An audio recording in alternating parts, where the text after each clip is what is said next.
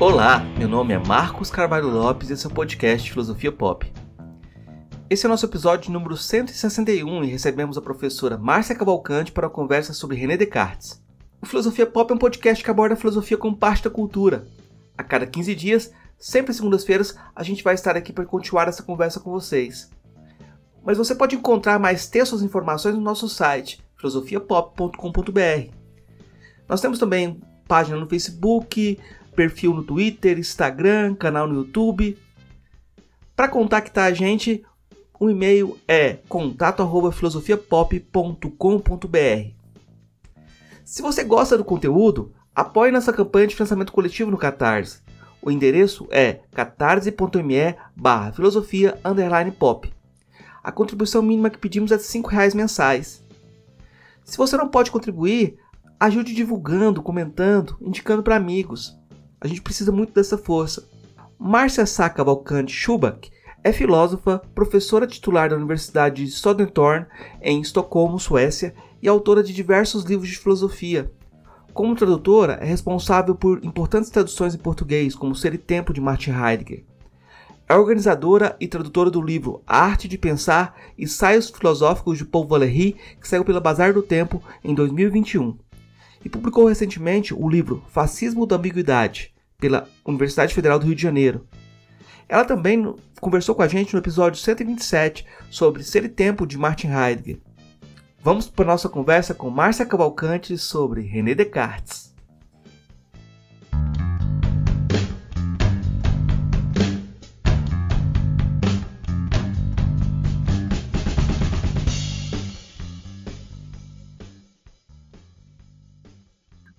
Professora Márcia Cavalcante, de novo, prazer receber a senhora. Agradeço muito a possibilidade de conversar. E novamente a gente vai falar sobre autores canônicos. A gente vai falar hoje sobre Descartes. E eu vou começar com uma, uma pergunta que remete à nossa conversa anterior sobre Heidegger. Quando a gente conversou sobre Heidegger e Ser, e Ser e Tempo, a senhora deixou claro que a senhora não concordava com a interpretação que Heidegger dava para Descartes. Que eu queria começar por aí, para a gente começar falando de Descartes, comentando essas interpretações reducionistas, que são muitas, né? Uhum, uhum. Obrigada, Marcos. Obrigada também pelo convite e a oportunidade de realmente pensar junto e discutir o filósofo que é considerado o, o pai, o inventor, o representante maior da idade moderna e de tudo, de certa forma, problemático e ruim da modernidade. Então, é, eu até outro dia eu recebi um meme onde tinha um caminhão de lixo escrito descarte e a brincadeira de que no Brasil o, é, você já nasce com PhD porque até na hora de você jogar o lixo fora, você lembra do Descartes, tinha o rosto do Descartes. Então, Descartes, que se escreve como a gente diz em português, Descartes, para muitos é o filósofo que precisa ser descartado. Né? Agora, o, existem muitas imagens de Descartes, né? é importante a gente lembrar, e inclusive interessante é que Descartes é um dos filósofos que foi mais retratado na história da pintura. Existem inúmeros quadros com o rosto, a fisionomia, o busto de Descartes. Ele é, vamos dizer assim, o grande filósofo francês, inaugurador da modernidade, mas, estranhamente, não existe nenhum monumento a Descartes em Paris, por exemplo. É bem estranho. Mas vamos lá, as imagens clássicas do Descartes, para a gente poder ir na crítica tá, desses filósofos que você diz reducionistas. Então, a gente conhece Descartes nos manuais de filosofia, na Wikipédia, como pai do racionalismo e idealismo modernos. Né? Ele é o filósofo que tem uma frase muito célebre de Hegel nas lições sobre a história da filosofia, que o Hegel diz assim: com Descartes, entramos em rigor desde a escola neoplatônica e tudo que guarda uma relação com ela, em uma filosofia própria e independente, que sabe que procede substantivamente da razão e que a consciência de si é um momento essencial da verdade. Aqui já podemos nos sentir em nossa casa e gritar ao fim, como navegante depois de uma larga e perigosa travessia por turbulentos mares. Terra, né? Ou seja, Descartes ele dá à terra o fundamento da modernidade, tá? E isso está ligado a esses dois, vamos dizer assim, acontecimentos filosóficos que Hegel define como proceder substantivamente da razão e ter a consciência de si como um momento essencial da verdade. Ou seja, Descartes ele é considerado, e mesmo no vocabulário que ele mesmo usa, como demolidor. Ele é o, o, aquele que interrompe, que demole, ele usa muitas, muitos assim, verbos ligados à demolição. Ele é o primeiro de, desconstrutor, vamos dizer, que é uma ruptura com todo o passado filosófico e científico. Não há mais um fiador divino, tá? ou seja, Deus não é mais o fiador divino do real, e a tradição não é mais a garantia de nenhum sentido ou valor. Tá? Então, Descartes, demolidor, destruidor, ele rompe com a força do tempo humano e com o espaço concreto do homem.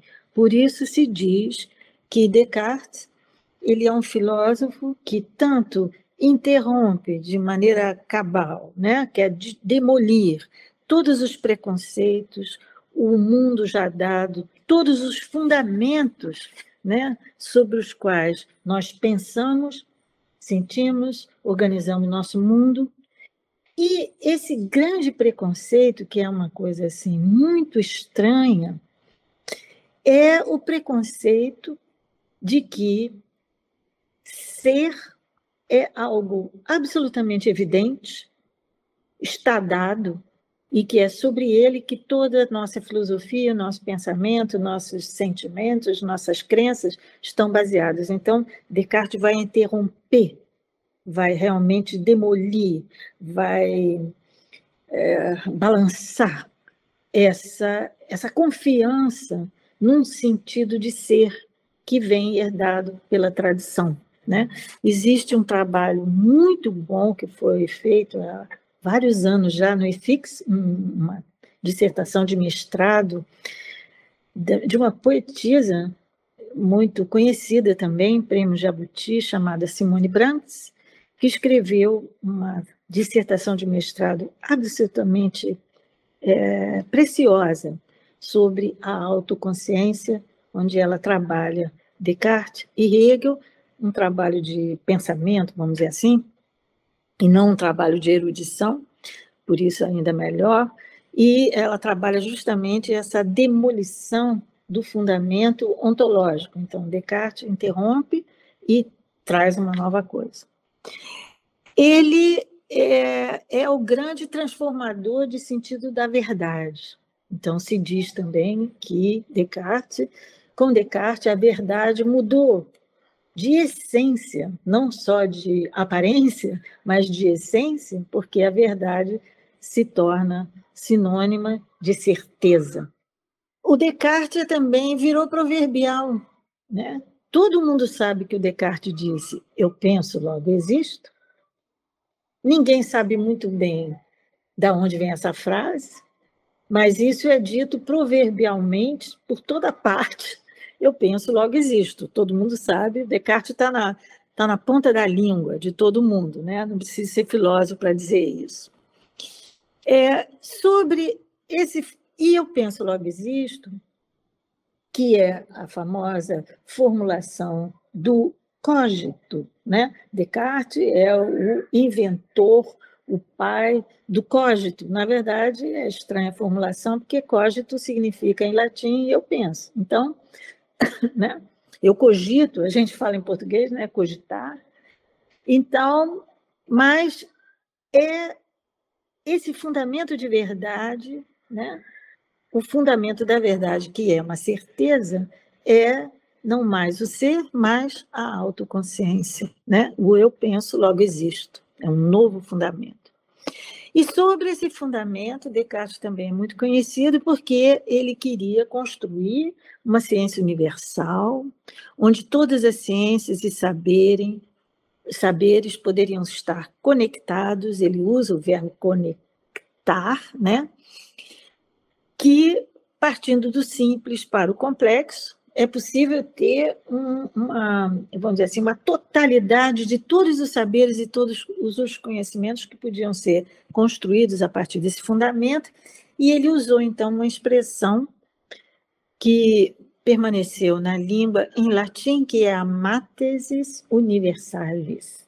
Descartes também é muito conhecido por ter sido um grande cientista também. Ele foi só um filósofo, ele foi um grande cientista. Ele desenvolveu muito. Primeiro, ele deu um novo fundamento, né? Ele estava ali bem próximo de Galileu, ele estava, vamos dizer assim, já colocando as sementes para um Newton. Tem todo o trabalho do Alexandre Poiré sobre essa dimensão científica filosófica de Descartes que deu a base para as modernas é, ciências da natureza, que rompe completamente com a física aristotélica, toda a herança, vamos dizer assim, grega da ciência desenvolvida né, ao longo da antiguidade e da Idade Média. Né? Eu faria um parênteses aí só para lembrar que muitas vezes nessa narrativa que a gente escuta sobre quem era essa grande figura do René Descartes, a gente esquece que a ciência da natureza moderna, toda essa modernidade, ela seria impensável sem a contribuição dos árabes. Né? A gente sabe que a Idade Média era um tremendo caldeirão de várias culturas, né? A cultura árabe importantíssima, a cultura judaica. Então, a gente tem um encontro dessas três grandes religiões, né? Adâmicas, do deserto, como se diz, monoteístas, e trabalhando sobre não só filosoficamente a questão do fundamento, mas igualmente trazendo contribuições científicas, assim, a Europa estava atrasada naquela época, né? Vamos dizer isso. Bom, Descartes, ele é vamos dizer assim, pai desenvolve a geometria analítica, a aritmética, a perspectiva, a metafísica, claro, mas a ótica, a astronomia, a medicina, né? Ele dá bases também para a célebre quantificação da natureza, que seria uma característica também da ciência moderna, e pode-se dizer que Descartes ele é, interrompem, mais uma vez, uma tradição de entender a filosofia e a metafísica como vita contemplativa, para usar a expressão da Hannah Arendt, para colocar o homem numa espécie de, de vida, a vida teórica, uma vida ativa, porque ela está preocupada em possuir, em dominar, em controlar a natureza, o mundo. Né? Bom, esse pai da modernidade, que traz para muitos um avanço, quer dizer, libera o homem das superstições, das crenças, do engano, da manipulação do poder, é, etc., traz um sentido de liberdade mais moderno, de autonomia, embora o conceito de liberdade em Descartes seja bem complexo, assim, não é a mesma coisa que Kant, mas tem pontos, né? Mas ele avança a racionalidade, avança a autonomia da razão, né? E avança a ciência, os saberes, né? A ciência que a gente deve sempre fazer, eu acho que uma distinção, embora se toquem proposta pelo poeta Paul Valéry que existe uma ciência poder e uma ciência saber, que eles se tocam até pela frase célebre de Bacon de que saber é poder, né? mas há ali um imbricamento né, do que, que é ciência, conhecimento, saber, poder. Né? E célebre por essa frase de entender o homem como mestre possuidor da natureza. Então, quando Descartes é ou bem louvado por isso, ou é criticado por isso, por ser ele também, nesse sentido, pai, porque das ciências modernas da natureza, do seu fundamento filosófico, é também da técnica, uma compreensão do pensamento e da racionalidade desencarnada, né? desprendida, desgarrada do mundo, quer dizer, do tempo humano, do seu espaço, né? Ele é um inventor das coordenadas, né? Do cálculo. A gente vai lá. E também o pai, então, da possibilidade de objetivação, da representação, da reificação de toda existência e todo real, né? Então, nessa cadeia de coisas, a gente pode até dizer que ele é, embora o capitalismo não tivesse definido no momento, né? Descartes é um, é, digamos, um, um, barroco, né? Ele nasce em 1596, ele morre em 1650, mas ele já teria dado, né? Vamos dizer assim, os elementos a partir dessa possibilidade de entender todo o real como uma reapresentação para um sujeito racional, uma estrutura de objetivação e reificação de todo real. Existe uma coisa interessante para começar a levantar uns problemas, que é o seguinte: nessa época, é, a gente tem uma mudança da própria visão cosmológica, né? A gente tem uma mudança que é a virada copernicana, vamos dizer assim, né? Copérnico, que é o heliocentrismo, ou seja, se deixa de achar, de supor, né, que tudo gira em volta da Terra, para entender que é a Terra que gira em torno do Sol.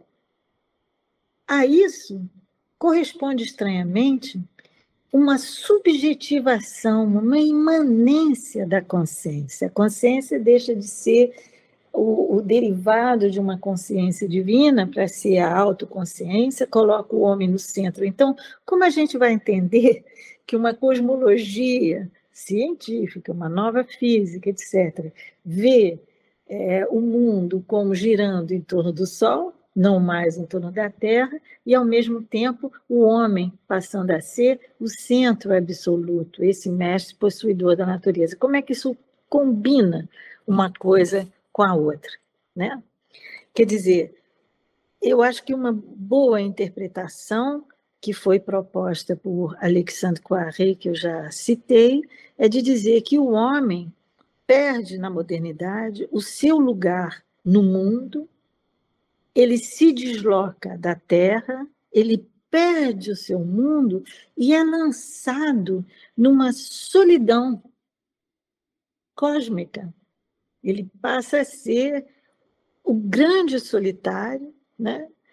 E com isso, o homem se depara, que isso é uma coisa fundamental na filosofia de Descartes, ele se depara com a grande invenção do infinito.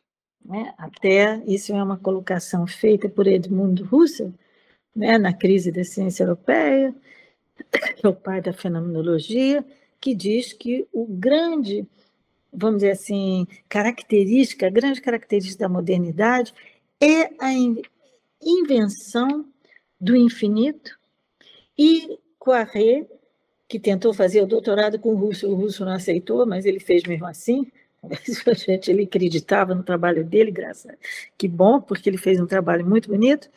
Ele tem uma tese de que, com Descartes, né, já com alguns predecessores, até Giordano Bruno, Nicolau de Cusa, etc., mas na voz, vamos dizer assim, potente na tradição de Descartes, há uma quebra do mundo finito, da experiência do mundo como finito para se entender agora o universo infinito e o homem como esse ponto de solidão nesse universo infinito, né? Então, com isso, o, um dos grandes, vamos dizer assim, presentes, presentes de grego, presentes de Descartes, presentes de francês, eu não sei, quer dizer, presentes difíceis, foi a separação moderna entre mundo e natureza, que isso é uma coisa que a ideia antiga de cosmo não dissociava.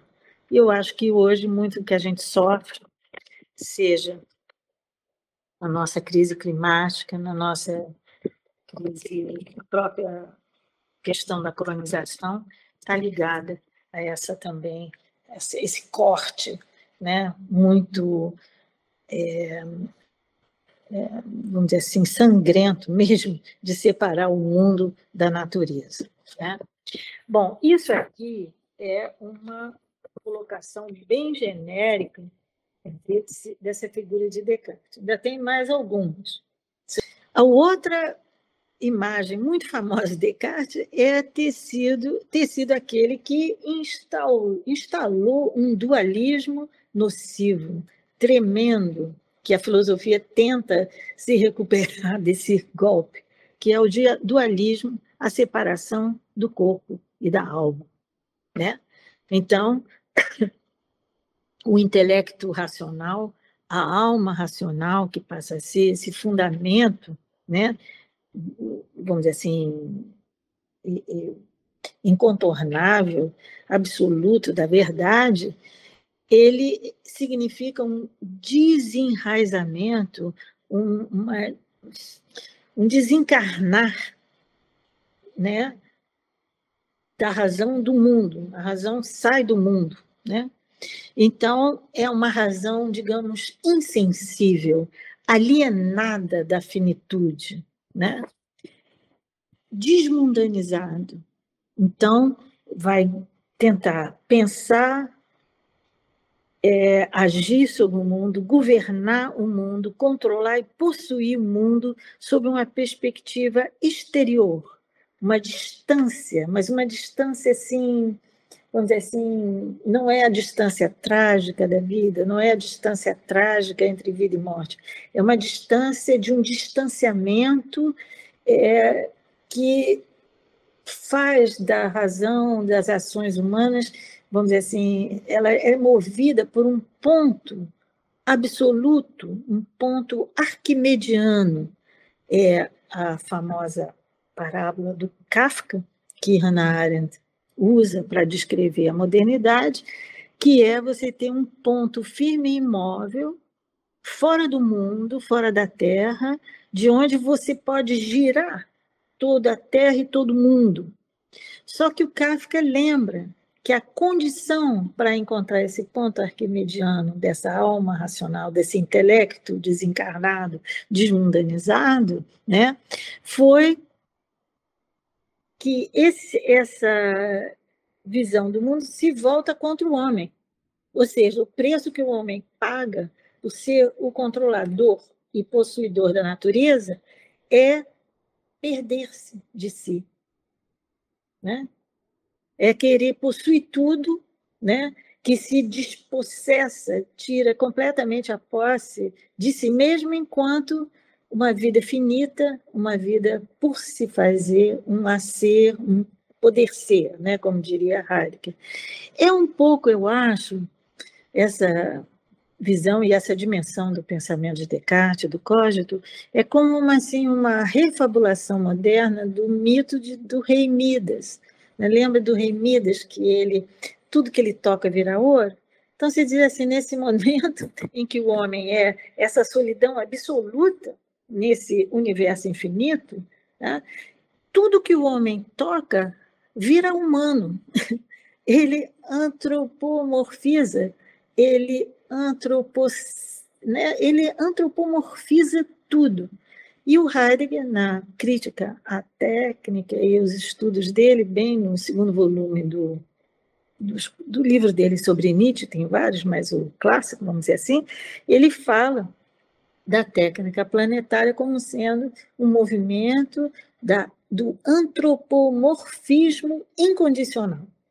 Né? Digamos que o, o que o homem tocou virou já humano e já está cheio dessa vontade de controle e poder. Essa vontade do infinito, né? Até um tema muito abordado pelo professor Givão Foga no seu último livro, Coração Máquina. Né? Ele faz uma leitura de Álvaro de Campos como essa vontade do infinito, né? o poeta da técnica. Né? Bom, a gente pode dizer assim, é... bom, tudo isso é o Descartes. O Descartes está é... ligado a todas essas, a, essas questões da modernidade, ele, para muitos, ele libera o homem, ele é promessa de liberdade, de avanço, de progresso técnico, científico, né, de controle, né? O, o, instaurador e fundador da, da subjetividade, né? da subjetivação, ou seja, tudo que é, é em relação ao homem, ao olhar do homem, esse antropomorfismo, mas por isso mesmo ele é, então, o pai das nossas misérias, né? de todas as nossas misérias modernas. Se a gente for para a crítica que Russell faz a Descartes, que, que Heidegger faz a Descartes. Basicamente, o Russell vai dizer assim: Olha, o Descartes, ele descobriu uma coisa extraordinária. Ele descobriu o não tudo depende de como a gente entende o cogito, né? Esse vai ser a chave fundamental do pensamento do Descartes. Então ele diz assim: o cogito é eu penso, ou seja, ele é o ato mesmo de pensar. Enquanto ato, né? Ele tem uma, uma dinâmica, uma dinâmica que não é só a dinâmica da representação, ou seja, da maneira como esse pensar é, idealiza ou representa, apresenta para si conteúdos, o real, questões, é, âmbitos ontológicos, mas tem uma, algo que Descartes descobriu que está ligado à sua dúvida metódica, quando ele coloca tudo em suspenso, não acredita em nada, né? reduz a tese natural, né? a nossa nosso senso comum de que ser é o que existe, Descartes coloca isso, vamos dizer assim, numa questão radical, né?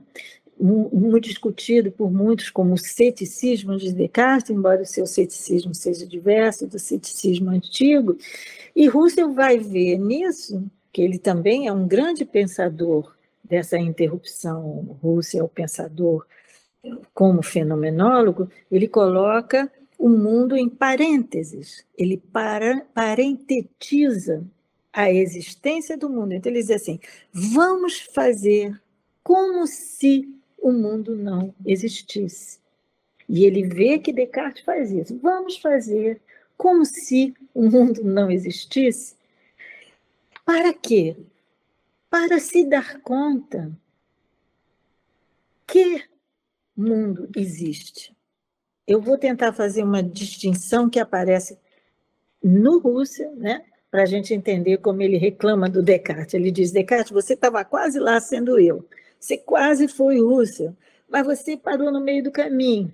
Né? Então, ele vai ver, o Descartes abriu a possibilidade né, de quase chegar naquilo que a fenomenologia chamou de epoque, né, que suspende, né, a, coloca em suspenso. Suspenso significa fica ali, né, oscilando a tese da, de que ser a existência, ou seja, da própria existência do mundo, para não mais pensar o mundo a partir dos conteúdos e da maneira filosófica de perguntar o que é isso, mas para perguntar como isso é. E essa pergunta, como isso é, ela pressupõe que você não mais olhe, pense, teoretize, né? faça a sua. É, é, realize a atitude teórica se perguntando pelo o que é isso, mas se dando conta que mundo é. Então, ao fazer essa pequena diferença de não colocar o artigo definido, o que é o mundo, mas que mundo é, né? uma outra visão, uma outra perspectiva do real se dá, que é, para Russell, a experiência fundamental ontológica de que ser é aparecer. Que mundo é? Que mundo se dá? Né? Que a vida se dá? Né? E ele acha que Descartes chegou pertinho dali, mas que ele não deu conta da própria temporalidade desse que o mundo é. Então, quando Descartes suprime o mundo, né, ele não suprime o mundo, o conteúdo do mundo. Ele está fazendo um certo experimento de pensamento, né, que vai dar na representação, na objetivação, mas que tem um momento lá fundamental onde ele abre para o que seria a virada fenomenológica da filosofia. Então, Russell vê, nossa, Descartes, por isso ele escreve as meditações cartesianas que ele vai apresentar em Paris, não é? Então, que Coiré assiste, Alexandre Coiré, e fica encantado e quer estudar com ele. O Russo falou: não, não quero estudar, não quero ser seu orientador, não. É, rejeitou o Coiré. Mas a crítica de Heidegger já é diversa, assim, ela sem dúvida, ela é muito mais severa, porque o Russell, claro, ele também critica as ciências modernas da natureza, na crise da ciência europeia, ele vê o problema da, vamos dizer assim, da naturalização da consciência operando na filosofia. Tem uma série de coisas aí para discutir, mas o Russell tem um momento assim de uma certa epifania cartesiana, que ele vê aqui tem um, barato, vamos dizer assim, né? na própria metafísica de Descartes. Né? Depois, a questão da ciência, a questão da técnica, né? que é a questão de formalização do pensamento, formalização é, que é uma perda de mundo, e também de não dar conta que é isso que ele vai reclamar de Descartes, de não se dar conta de que toda ciência, a mais abstrata, a mais quântica, a mais especulativa, ela está fincada no mundo da vida.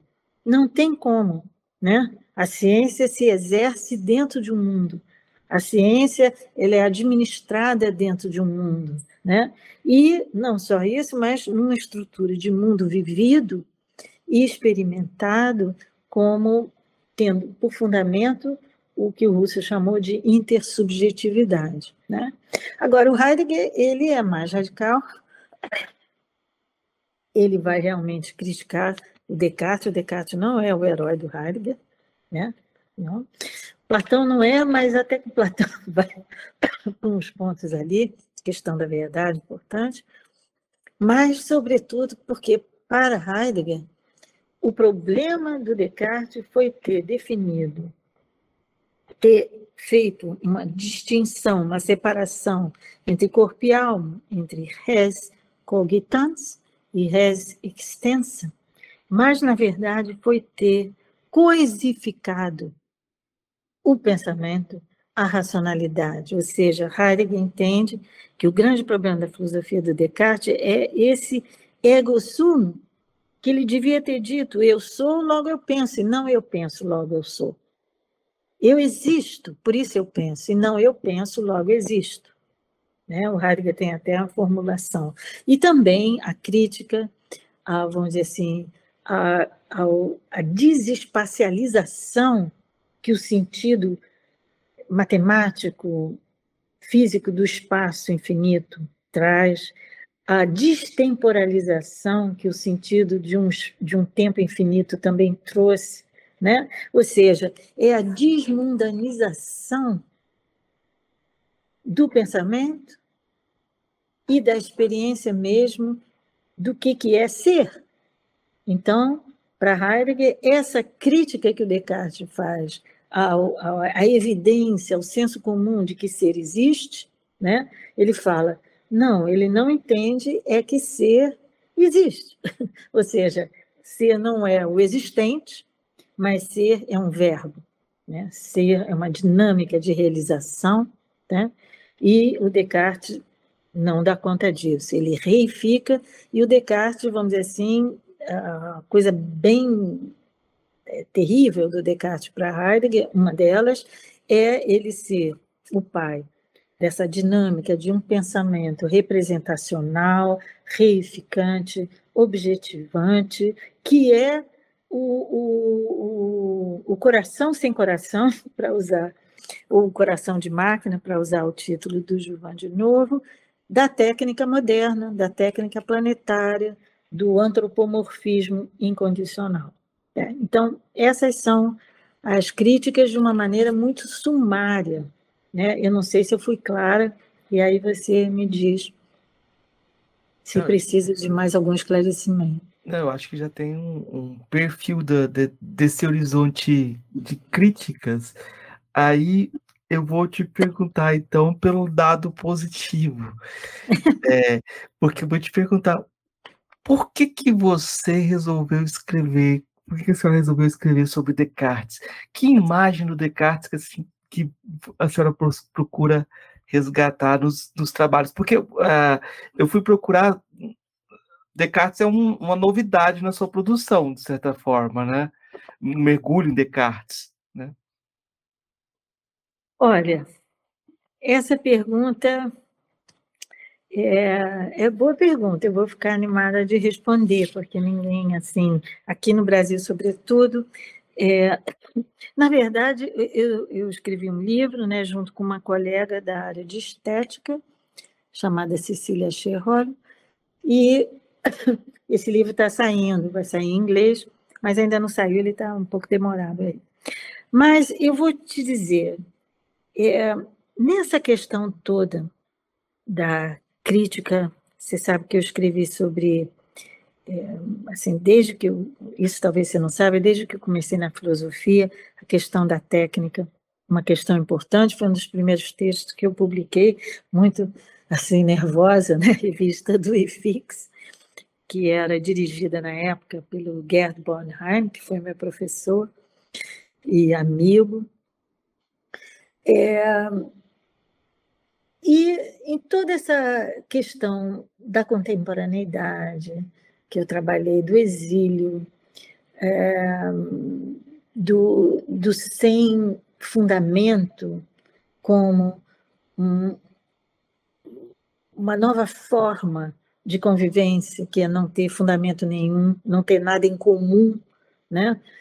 É, a questão da técnica, está sempre presente. Então, o último livro sobre o fascismo da ambiguidade que está acontecendo, etc., é, tem a ver com isso. E eu, com, nesses anos, uma coisa que sempre me chamou a atenção é o seguinte, é que em muitos estudos, também com o, o que eu estudei assim sobre Heidegger, a questão da técnica e, por exemplo, é, a crítica marxista ao capital. Eu dei cursos né, sobre o marxismo heideggeriano do Marcuse, é, estudei muito a relação entre niilismo e capitalismo. Assim, coisas. Me, me interessou pensar muito é a questão da técnica de maneira ampla, né? ou seja, mantendo uma inspiração grande de Heidegger, porque ele, no meu entender, é o, o, primeiro pensador da globalização, com a sua noção de técnica planetária, e ele tem, vamos dizer assim, uma visão profunda do que nós vivemos hoje sobre, sobre o nome técnica, que não é simplesmente uh, o domínio dos aparelhos técnicos ou da tecnologia de informação, etc., mas é uma reinterpretação do sentido de ser. Então, a técnica e o que o Pasolini veio a chamar de genocídio é, ontológico, de mutação ontológica, de genocídio cultural, etc., estão interligados. Por isso, o meu interesse em estudar essas várias coisas. Mas em tudo isso, fica muito presente uma experiência e uma ideia do sem saída. Tá? Que esses discursos apocalípticos, que são manipulativos, usados né, toda parte, o fim do mundo para lá e para cá, porque isso serve bem a grandes manipulações políticas, politiqueiras, etc. Então, a minha pergunta é: o que, que é estar nessa situação de sem saída? Né? Eu escrevi até um texto sobre Kafka e Heidegger, sobre a técnica, sobre o conto, a construção do Kafka, que tem a ver com isso. E para mim está claro que, se nada mais resta, porque tudo foi expropriado por essa avalanche epocal, ontológica, né? Resta uma única coisa, talvez, não vou dizer a única, mas resta o fato bruto, simples, de que existência existe. Existe o existir. E isso eu pensei muito em termos do sendo, ou de um sentido gerundivo né, de ser. Bom, por conta desses interesses, eu me perguntei, mas será possível? Se Rússio tem razão, que o pensamento mais desencarnado, mais desmundanizado, mais, vamos dizer assim, técnico. Ele não traz dentro dele uma dimensão criadora, um vestígio de, de liberdade. Então, eu comecei a desconfiar dos meus próprios preconceitos, digamos, né?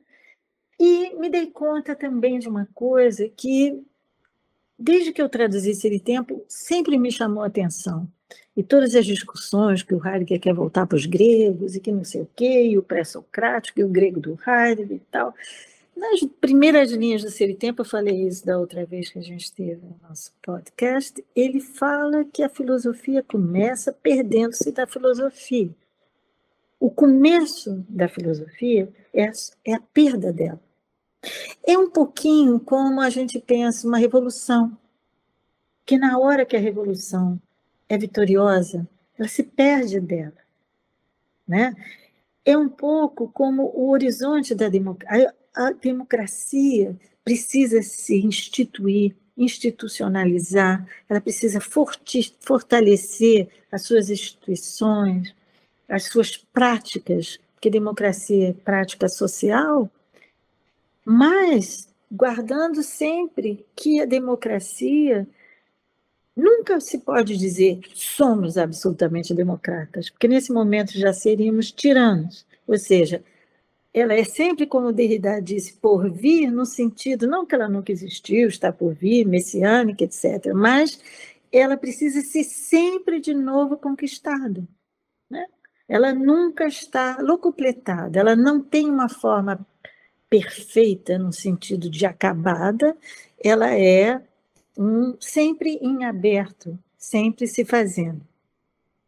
Então, eu me dei conta também que se a filosofia se instaura como a sua própria perda, a perda do, do eclat, perda desse brilho, desse susto de que ser é, a existência existe, sem porquê, sem razão, sem causa, sem fundamento, e não dá conta de se sintonizar, se viver afinada, né? na vibração desse impacto, desse susto, desse aparecer de ser, vamos dizer assim, é, ela se perde. Então, ela é a história dessa perdição, vamos dizer assim, a filosofia. E eu acho que a própria instituição, instauração da subjetividade moderna pelo Descartes, com todos os terrores que isso pode significar, com todos os problemas, né? Ela também se demole ela própria. No momento mesmo, entende? Não é uma força que vem de fora que vai dizer para Descartes: olha, existe um, um, um ser no mundo é, autêntico, ou puro, ou isso. Não. Essa própria estrutura de subjetividade é que esquece o mundo, essa finitude humana, ela se trai nela própria. Então, é como se o olhar cartesiano, vamos dizer assim, esquece o fundamental da vida se fazendo, para dizer de maneira simples, mas eu quis, ah, então vamos olhar esse esquecer para ver se nesse esquecer, vamos olhar não o que ela esquece, esqueceu isso, esqueceu aquilo. O Heidegger fala, esqueceu isso, não viu isso, não viu isso. Falei assim, então eu quero olhar esse esquecer, porque a minha pergunta é como é possível isso se dar? Como foi possível esse corte da modernidade? Como foi possível essa faca terrível, essa espada, né, que cortou é, o mundo da vida, a vida do mundo, né, mundo e natureza, que invadiu, que se expandiu, que massacrou, que devastou, que exterminou. Como é possível? Que, como é possível esse esquecimento acontecer? Então, a, eu fui movida por isso. E aí eu me dei conta de várias coisas. Eu me dei conta, por exemplo, que Descartes, eu não sei, talvez pelo fato de eu morar na Suécia, sou professora na Suécia, foi lá que o Descartes morreu, tadinho, de frio, congelado. É, ninguém fala muito do Descartes, ninguém estuda Descartes. Eu montei um departamento de filosofia continental lá com meu colega Hans em, quando eu saí do IFIX. E nesses anos todos, de repente eu me dei conta, nossa, ninguém nunca deu um curso sobre Descartes aqui.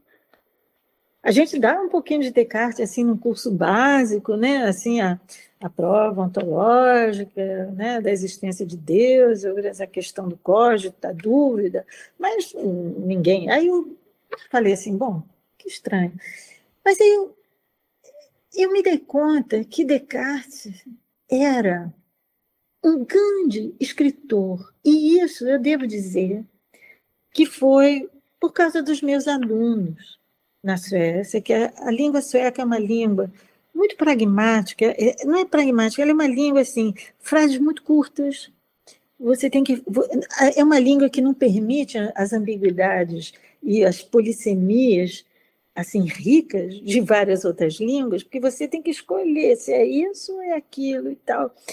E é uma língua assim muito propensa para a poesia, falando da poesia só como uma forma, né? não como patos e não o sentido, vamos dizer assim, mais poético da poesia, mas assim de escrever frases breves, concisas, claras. E as traduções da filosofia para o sueco ficam muito confusas, porque às vezes a língua sueca é, é força contra ela, sobretudo quando vem do francês, fica, fica tudo assim, ui, cheio de arestas, parece porco espinho.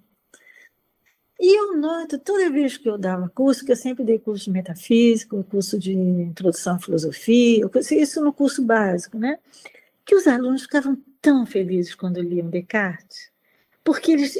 E a tradução para o sueco muito bonita, e eu, de repente, que eu até nem gosto muito de ler prosa sueca, eu gosto mais de ler a poesia sueca, eu, nossa, que bonito esse texto, eu nunca tinha dado conta.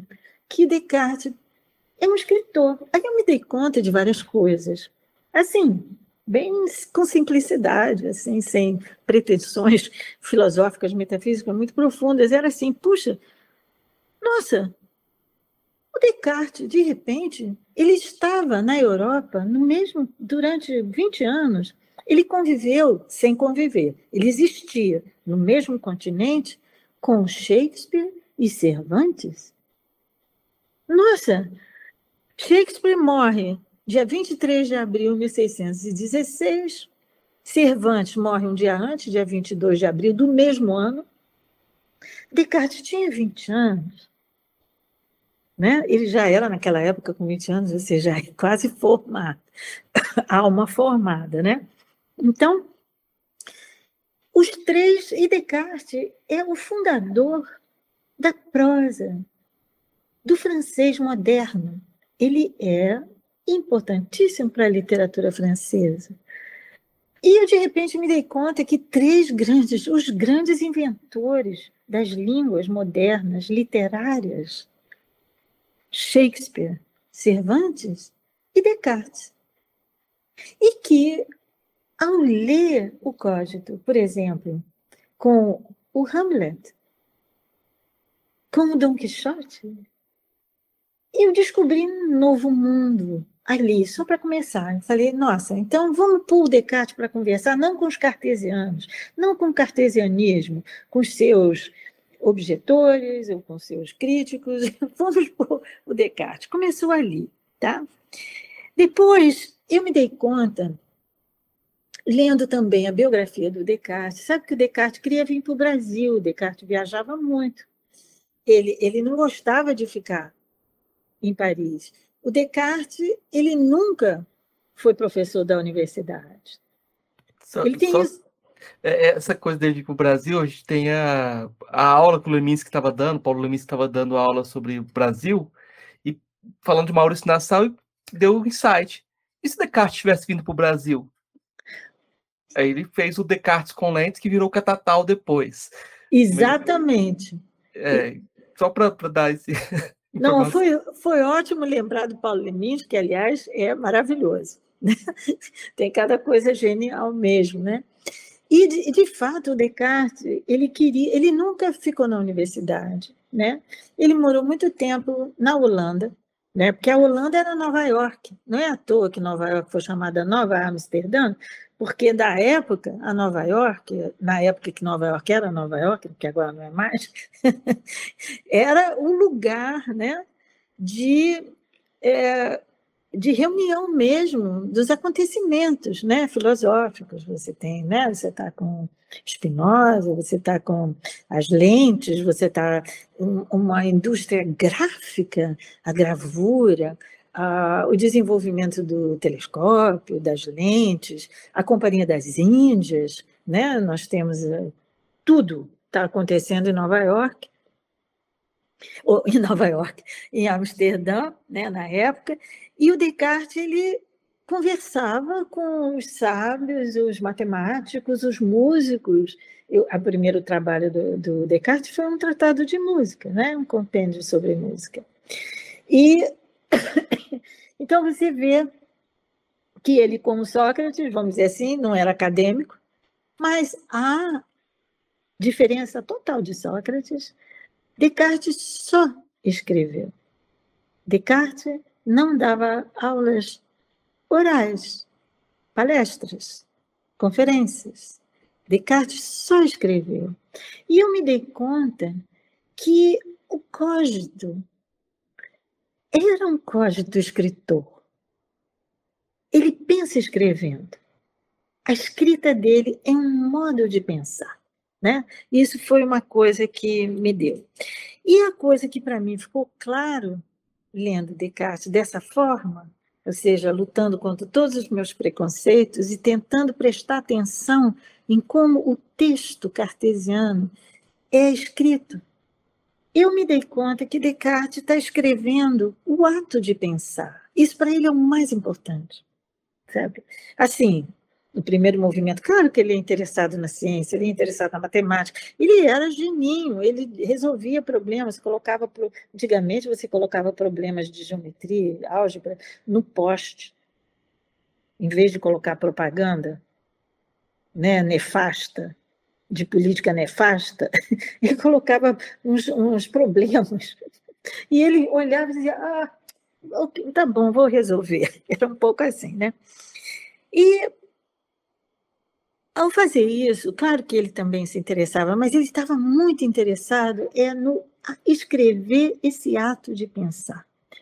E eu me dei conta que nas leituras que eu fiz, sobretudo né, dessa veia crítica ao cartesianismo, à modernidade, à técnica, ao racionalismo né, insensível, à reificação, objetivação, representação, etc., eu me dei conta que ninguém fala muito.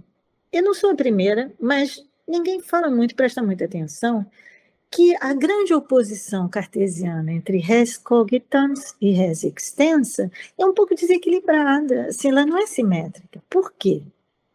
Porque o res extensa, a coisa extensa, e a coisa pensante, cogitans. O cogito cartesiano, ele é pensante, ele é um participio presente. Ele é, na verdade, gerundivo. Estou pensando. Cogito poderia ser uma maneira, é, a gente usa o presente indicativo, num sentido, muitas vezes, gerundivo. Estou pensando, eu penso. Né? E encontrei em certas cartas, sobretudo a resposta de Descartes às objeções que ele recebeu de Hobbes, por exemplo, entre outros, que ele fala, de fato, ego cogitans existo. Eu pensando existo. Não só ego cogito ergo sum, mas ego cogitans existo. Eu pensando existo. E me dei conta, então, que existe nesse movimento da escrita pensante de Descartes, ele querendo escrever esse movimento do pensar, que é a coisa mais difícil. Ele tem inúmeras passagens sobre o ato de escrever, sobre como você fixa assim a própria tinta na mão, ele pensa sobre isso. Eu estou com a caneta na minha mão, escrevendo o que está passando e que parece assim um pouco pueril para uns, ou um pouco físico-químico demais para outros. É uma experiência existencial extraordinária, né? Desse estar pensando, que é o que significa, no meu entender, eu. Tá? O Hegel, que não era assim, bobo, digamos, Hegel, que era fera, né? ele era tão especulativo que muitas vezes ninguém entende o Hegel e todo mundo gosta de mostrar que entende, né? Porque, mas é difícil o Hegel. O Hegel disse, nessas mesmas lições da história da filosofia, que o eu significa, em Descartes, das Denkende, o pensante, pensando, e não das Denken, o pensamento. Tá? Então, esse ego, digamos, ele é estar pensando. E o teor de realidade que isso tem, que é totalmente diferente de um sentido de existência. Essa garrafa da água existe na minha frente, eu pego nela, eu posso perceber, ou o famoso exemplo da cera, e completamente diferente de um sentido de sonho, ou seja, de quimera, do não existir, da irrealidade. Então, esse eu estou pensando, esse aqui agora não é nem aqui nem agora. Esse estou pensando, ele não é nem real nem irreal. É muito estranho. Ele é mais real que real. Estou pensando. É assim de uma, vamos dizer assim, de uma dose de existencialidade. Eu estou usando um termo que é heideggeriano. É, mas que eu acho que o Descartes está querendo. É, ele foi encontrado, ele foi tocado por isso. Ele se flagrou pensando. Então, o Descartes é interessante porque ele, até no começo das Paixões da Alma, ele fala de uma emoção racional. Ele fala de uma é, um ser tocado antes mesmo da intuição.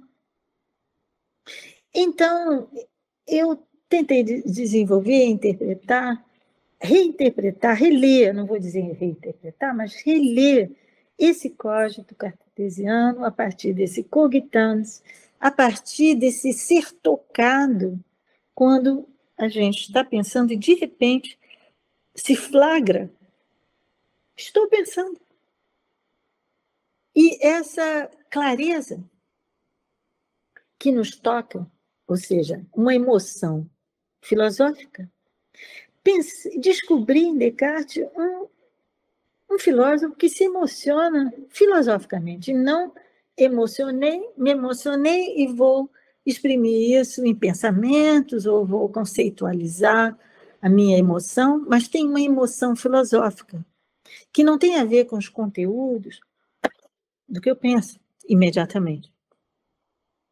E essa emoção filosófica é engraçada porque ele tem uns sonhos, não sei, né, os famosos sonhos de Descartes. Até isso, Descartes também sonha então, até o pessoal, é, é, muito fácil a gente levar a famosa gravura do Goya, né? que, que a razão, quando sonha, produz monstros, e, mas sonho em espanhol quer dizer também um sono, então você pode dizer quando a razão dorme também produz monstros, né? Mas é, esse sonho de Descartes é muito interessante porque ele, ele é anotado por ele, o Descartes faz questão de anotar os sonhos dele, e o grande biógrafo dele, já logo na, pouco depois né, da morte dele, Bayer, ele então preservou isso, ele resguardou, e o de, mas ele conta assim, o Descartes, olha, eu estava na noite de 10 de novembro, devia ser frio, escuro para burro, lá perto de Frankfurt, Frankfurt, que ele foi lá para a coroação do rei alemão. E dizem que o Descartes gostava de fumar xixi, eu não sei se ele estava meio, sabe assim, se ele estava de barato, mas ele, de repente, ele teve uma eureka, ele teve um entusiasmo acordado e descobriu os fundamentos de uma ciência maravilhosa. Mirabile, ciência fundamenta. Aí ele, uau, teve um barato. Aí ele dorme. E no sonho dele, ele tem três sonhos. Ele sonha três vezes. Ele sonha dentro do sonho, ele interpreta os sonhos dele no final do sonho dele. Eu não vou, eu não vou me estender sobre os três sonhos de Descartes, a gente tem várias coisas para falar, mas é tão interessante que Descartes sonha Pode, pode falar, professora, não tem problema não. Agora. Agora já foi. Agora já foi. o, o, é, é, engraçado que o primeiro sonho do Descartes, ele, ele sonha que ele está morrendo de medo, que ele está tremendo, que ele vê uns fantasmas, ele morre de medo, ele é derrubado por uma tempestade, ele vê umas pessoas passando, ele fica assim meio culpado que ele era para ter cumprimentado e não cumprimentou, ele volta, é um sonho de uma angústia, mas uma coisa assim, e ele acorda. Ele, ele tem também uma nesse primeiro sonho alguém que ia entregar para ele uma coisa que parece que era um melão que veio de uma terra estrangeira, né?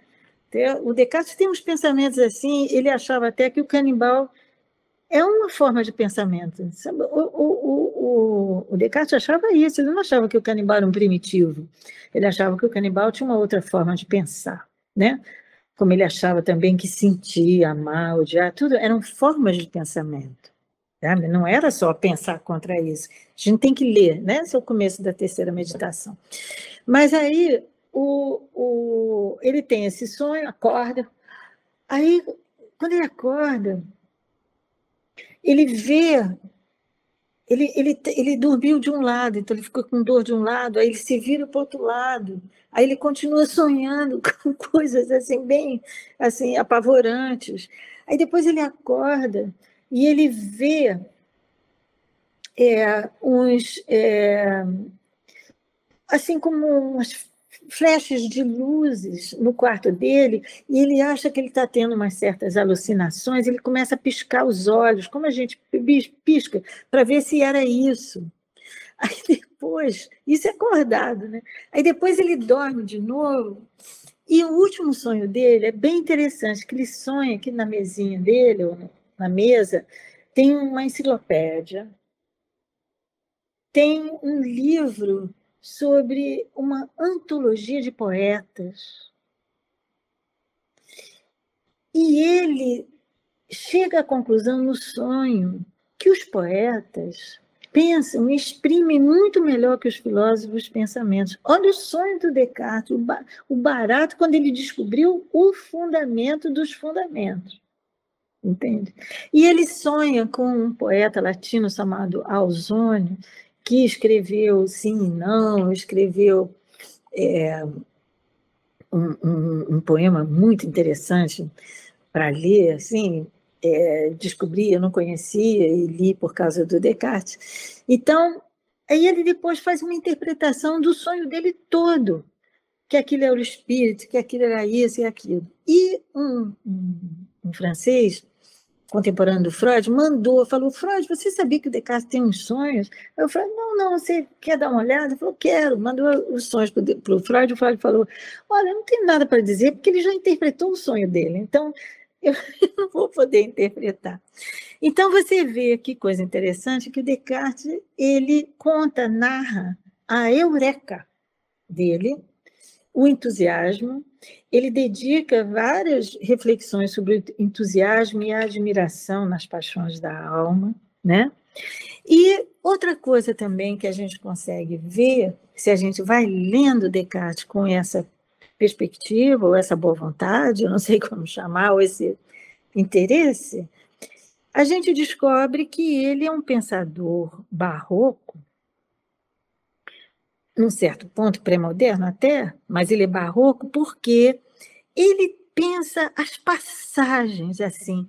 Ele tem muitos dualismos, a gente poderia dizer, imagem, coisa, corpo e alma, razão, paixão, interior, exterior, sono, vigília, consciência, vestígios reprimidos até.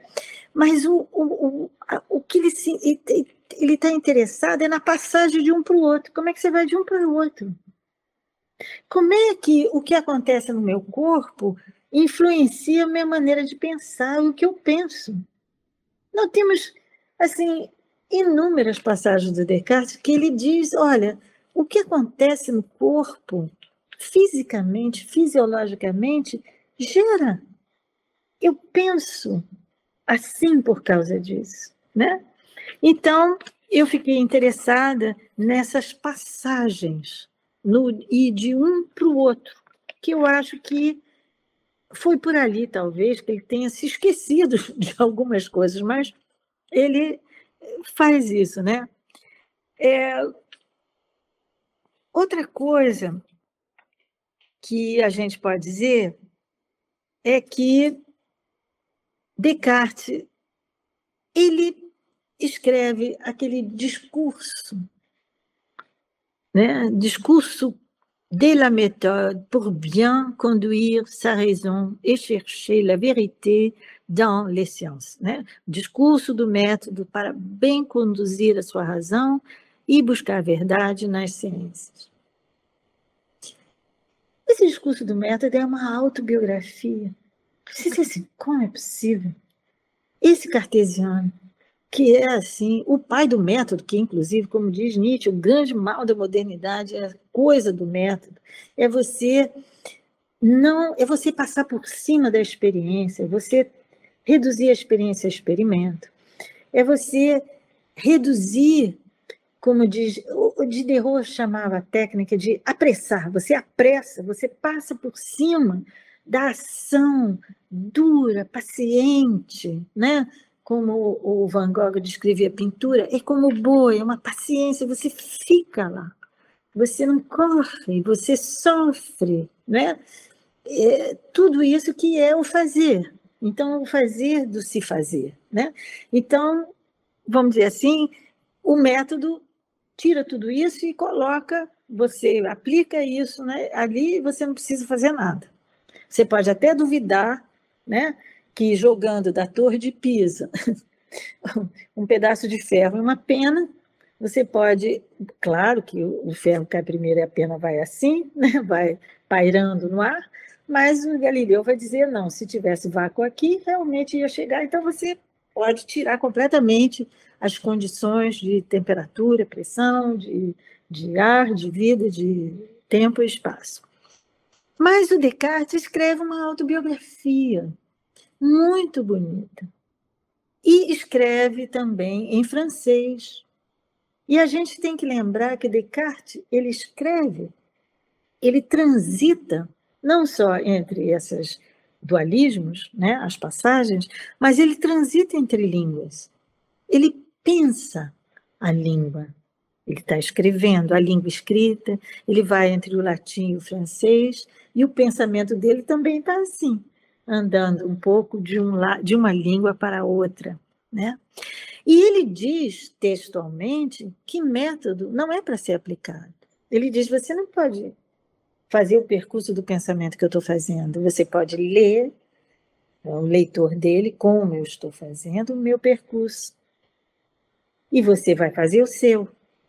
Você pode ver ali uma possibilidade. Né? Parsifal? Meio Parsifal? Sim. Como assim o Parsifal? Como você pensou? É porque o, o Parsifal do Wagner tem essa, essa coisa da, da, do, do, mito antigo. E ele, ele consegue chegar ao Santo Grau, ao, as, porque ele não segue ninguém, assim. Ele vai pelo próprio caminho, vai por, pelo meio do vale. Por meio do vale, né? O Parsifal, né? É. Então, ele, eu, quando a pessoa quer seguir, a outra que está próxima, ela se perde cada um tem que fazer seu próprio caminho e tem que ter a ingenuidade para fazer isso, né? Tem uma Olha, ele, ele é uma certa é, tem uma certa semelhança com o motivo antigo do venha venha ser o que tu és ou conhece-te a ti mesmo, né? Esses modos, mas ele tem sem dúvida uma diferença. E talvez isso possa ajudar se a gente pensar mesmo na escrita. Você, a gente aprende a escrever, a gente tem regras para escrever, a gente aprende gramática, a gente aprende caligrafia, mas na hora que você vai escrever, nem mesmo o que você sabe claramente na sua cabeça, né? Toda vez que a gente vai escrever um texto, os alunos sofrem muito ao escrever suas dissertações, suas teses, porque às vezes você tem o texto claro na sua cabeça. Na hora que você vai começar a escrever, você empaca. Existe uma tradução do, da escrita que está na, na, mente, no coração, onde é que a gente quiser situar, mas que está acontecendo né, no que a gente chama de pensamento, que não tem lugar, que a gente não sabe onde ele é, e a escrita. Então, essa escrita é única. Eu posso ensinar alguém que vai aprender a nadar, dizer que você faz assim, você levanta o braço, você faz. Você tem que se jogar na água. Não tem jeito. Esse aí ninguém. Então, esse pensamento tem regras, né? Ele não é tão caminho silvestre, vamos dizer assim, que é cartesiano, ou seja, tem uma metodologia, tem regras de condução, mas todas as regras cartesianas, você ir do simples para o complexo, né? Você sempre partir de uma verdade, de uma evidente, que seja evidente essa verdade para você, etc., elas são muito amplas e você tem que conquistar cada um do cada sentido de cada uma dessas regras. Então, só ter a regra não resolve, né? Você precisa conquistar. Então, é, o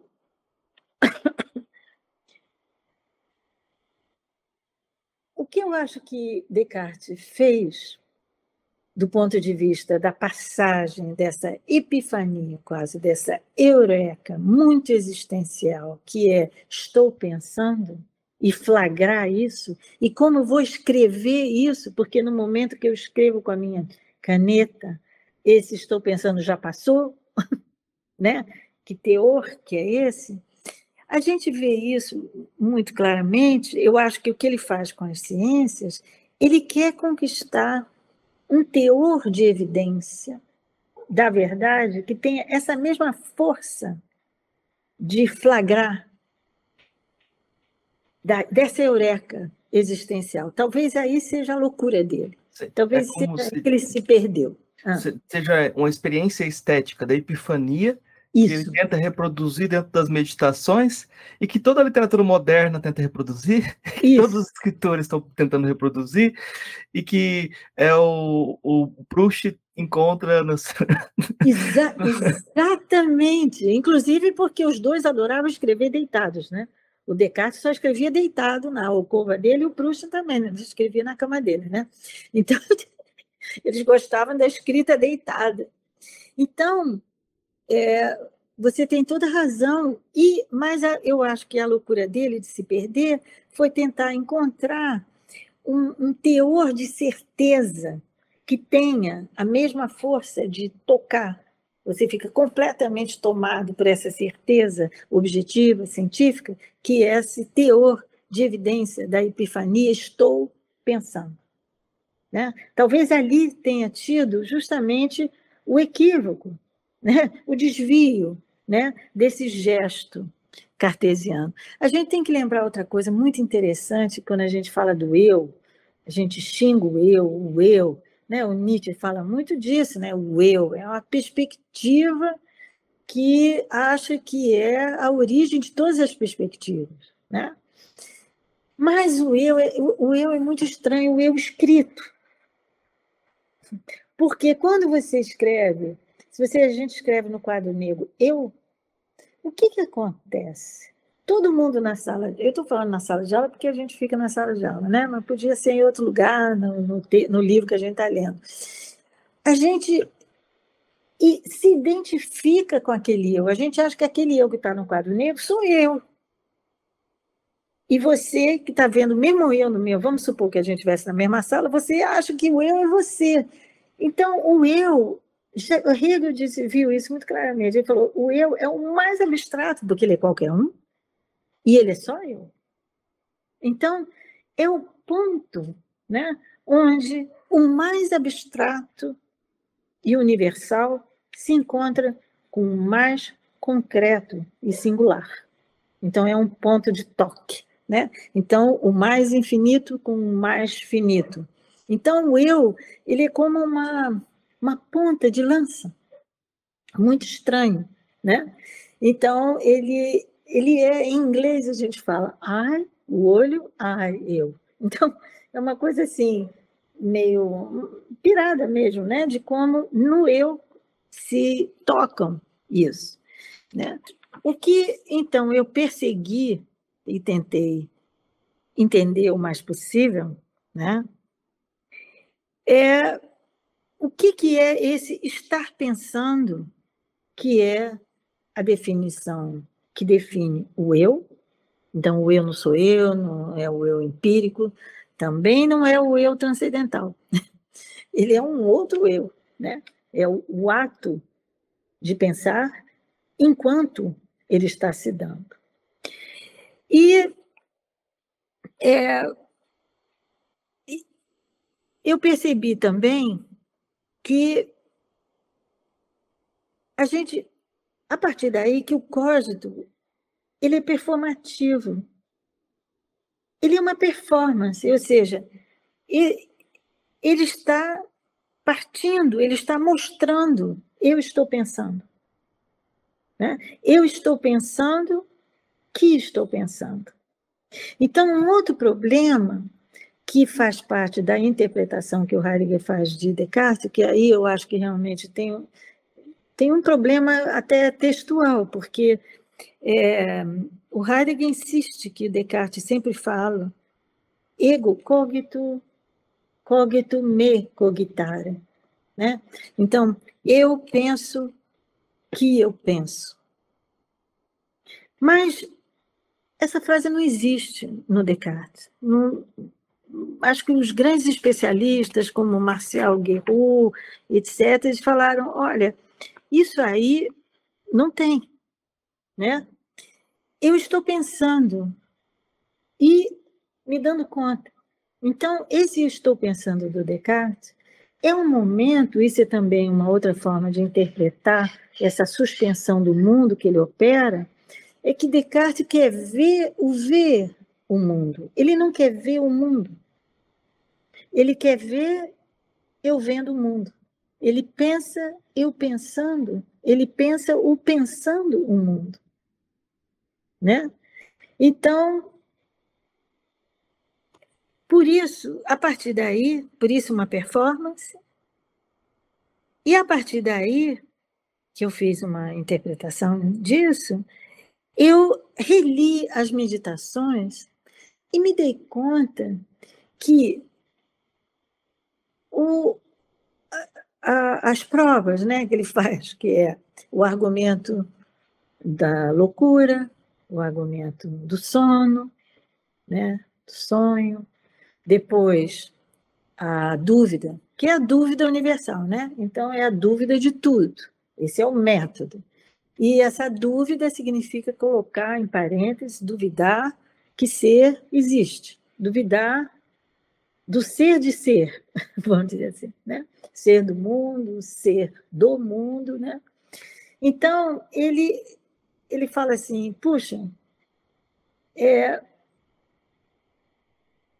ele não diz assim, existe uma dúvida que os próprios sentidos duvidam. Onde é que os sentidos duvidam? Não é só a dúvida racional sobre os sentidos. É bem interessante isso na, na, no primeiro argumento. Ele fala, não, é o sentido duvidando dele próprio. É a sensação duvidando dela própria. Então, daí, ele não vai falar de ilusão ótica, ele fala da loucura. Que a loucura, o que, que é o louco? Ele diz, ué, minha mão não é minha mão. O que eu estou sentindo, eu não estou sentindo. Né? Então, ele mostra ali uma outra modalidade de ser e não ser. Depois, no sonho, é a mesma coisa, porque você não consegue definir a diferença entre ser e não ser, porque você está dormindo ou está pensando. Então, ele depois você tem a dúvida das verdades abstratas, geométricas, o, o que, que é a figura, o que, que é a extensão. Né? Depois você tem a dúvida metafísica, duvidar se Deus existe, etc. E eu acho, né, assim, na interpretação que eu fiz, eu estou tentando sumarizar, é que Descartes está mostrando em todos esses níveis, onde a gente estaria lidando com não ser, não ser da loucura, não ser do sonho, o não ser do abstrato e o não ser dessa coisa mais infinita e abstrata que é Deus, ele está mostrando, querendo mostrar o teor de ser desse estar pensando, que é entre ser e não ser. Porque ele é e não é, é não é e é. Então, esse estar pensando tem um teor ontológico digamos assim, que é não ontológico também, é meio ontológico ontológico, digamos, né? E foi mais ou menos isso que eu fiz nessa brincadeira de fazer essa releitura das meditações. Eu até descobri no argumento do sonho, descobri assim, sugeri, propus eu tenho certeza que os cartesianos ortodoxos vão achar que eu sou uma louca, os cartesianos anticartesianos ortodoxos também vão achar que eu estou delirando, ou seja, estou delirando nos dois campos, né? analítico, continental, tudo. É, no argumento do sonho, do sono, e depois a gente fazendo uma leitura da 12 regra para a direção do espírito, a gente vê que Descartes tem um tratado não escrito de pintura porque Descartes ele não, não gostava de pintura. O Merleau-Ponty reclama dele, diz que ele não entendeu nada de pintura.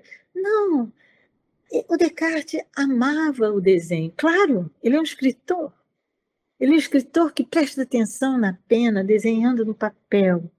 Então, ele fazia gravuras, ele ilustrava ele ia, prestava muita atenção como eram feitas as ilustrações, ele cuidava dos desenhos.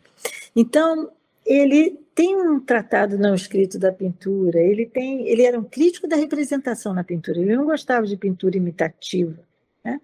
Então, ele propõe três tipos uma pintura que é ficcional, uma pintura que é irrealista, quase abstrata. Ele tem um, um dos três modos de, digamos, de pintar, porque para ele o sonho é uma pintura, é, é pintar só a cor.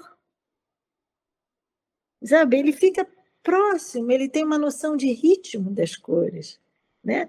Ele coloca que ele entende a extensão nas regras para a direção do espírito, ele entende a extensão como figura, e a figura bem abstrata, uma figura sem figura, sem figuração, ele entende isso como cor.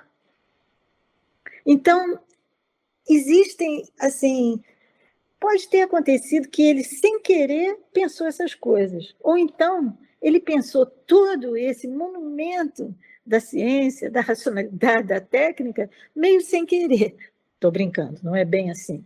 Mas digamos que existe um Descartes, escritor, inclusive um amor cartesiano. Então, eu finalizei a minha parte do livro propondo que a diferença. É, Descartes nunca fala de separação de corpo e alma, ele fala que o corpo rapta a alma, a alma rapta o corpo. É, essa distinção entre corpo e alma, que é o famoso dualismo dele, eu sugiro que o corpo e a alma em Descartes eles são apaixonados, eles têm uma relação de amor entre eles, é um pouco eros e psique. E isso aparece nas cartas dele, nas cartas a Elizabeth, mas por serem cartas disfarçadas de amor, porque ele mesmo diz: ele se trai, né? ele confessa, ele diz que é, a gente, quando ama muito uma pessoa que está num nível social muito mais elevado, como a princesa da Boêmia, eu não posso dizer eu te amo. Então eu fico dizendo venerável, princesa Elizabeth, quero muito que você leia meus escritos, mas na verdade ele estava dizendo, né, confessando seu amor. E então tem escrever carta. Por que que por que, que amor pede palavras? Não precisa, amor não precisa de palavras, mas pede palavras. Por que, que se escrevem cartas de amor? Né? E o Descartes ele usa um verbo muito raro no francês, usado só uma vez, eu acho, por Corneille, chamar, que ele usa o verbo se entreamar. Entreamar-se. É um verbo muito bonito. Então, eu faço uma, uma colocação sobre isso e eu organizei em Estocolmo, em 2018, acho que agora até estou esquecendo bem a data, porque a pandemia desestabilizou nossa cronologia, uma, assim, um seminário com música, com leitura das cartas sobre o amor de Descartes, porque ele escreve essas cartas para o embaixador é, francês na Suécia, que o levou para a Suécia, na verdade, que o levou para a morte dele lá, né? o Chanu. E organizei todo um seminário muito bonito sobre o amor cartesiano. Convidei Jean-Luc Nancy, um amigo, filósofo, que faleceu ano passado, e que escreveu um livro muito bonito sobre Descartes, difícil, muito inovador, chamado Ego Sum. E eu falei para ele, que olha, faltou falar sobre o amor, vamos embora, vamos. Aí ele veio, né? E escreveu ele mesmo uma carta como se fosse Descartes para a esposa dele, que leu isso. É, minha filha mais velha, Helena, cantora, cantou Letra Amorosa do Monteverde, e fizemos um, uma discussão, só três pessoas fizeram a colocação, é, sobre o amor em Descartes, com conversa com os alunos. Então, foi um negócio bem, bem bacana. Então, só para contar. Infelizmente, não foi gravado, não foi filmado, não tem vestígio disso, assim, mas ficou é, essa narração. Eu acho que eu já falei tanto. Mas eu, eu tenho mais uma pergunta, essa pergunta é quase. Eu vou ter que fazê-la. É, é porque.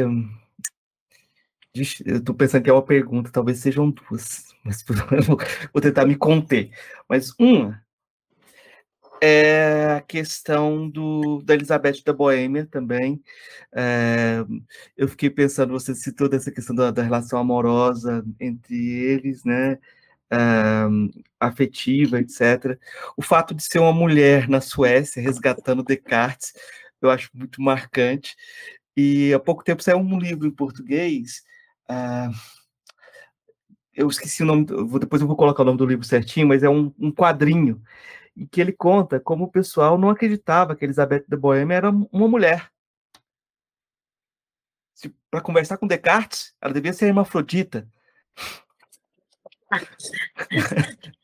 então tinha dúvidas sobre a possibilidade de uma mulher conversar com Descartes, né? É, e eu acho que tem uma coisa, talvez até dê para conectar as duas coisas. Uh, tem uma coisa que eu acho muito interessante no Descartes, na questão do ceticismo, é como isso pode ser pensado como uma experiência cotidiana. Quando você duvida de outras mentes, duvida que o outro existe e deixa de atribuir sentimentos ou respeito ao outro, como dado cotidiano. Né? Uh, eu gosto de falar para meus alunos, quando eu estou dando aula, estou falando das meditações, é, a gente pode pensar naquela situação do apaixonado que levam fora e fala: você não pode pensar assim, você não pensa assim. você, você, nega totalmente o outro, né? E uhum. nega a existência do outro. Isso é uma experiência que, de certa forma, é cotidiana, né? E aí você trouxe esse verbo, entre amar-se.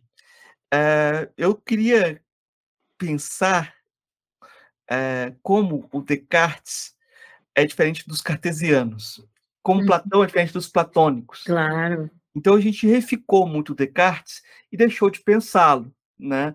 Uh, inclusive, quando você, a gente, o pessoal gosta de falar que a gente descolonizar o Brasil com Descartes, é tirar o cartesianismo do Brasil.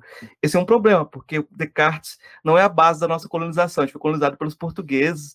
Se a gente tivesse, tipo, a nossa colonização é muito cristã, etc., muito barroca, então, nosso pensamento não é tão é, metódico assim também, né? É, mas eu queria, é, o, o ponto que eu queria chegar é esse ponto que a gente está hoje, professora.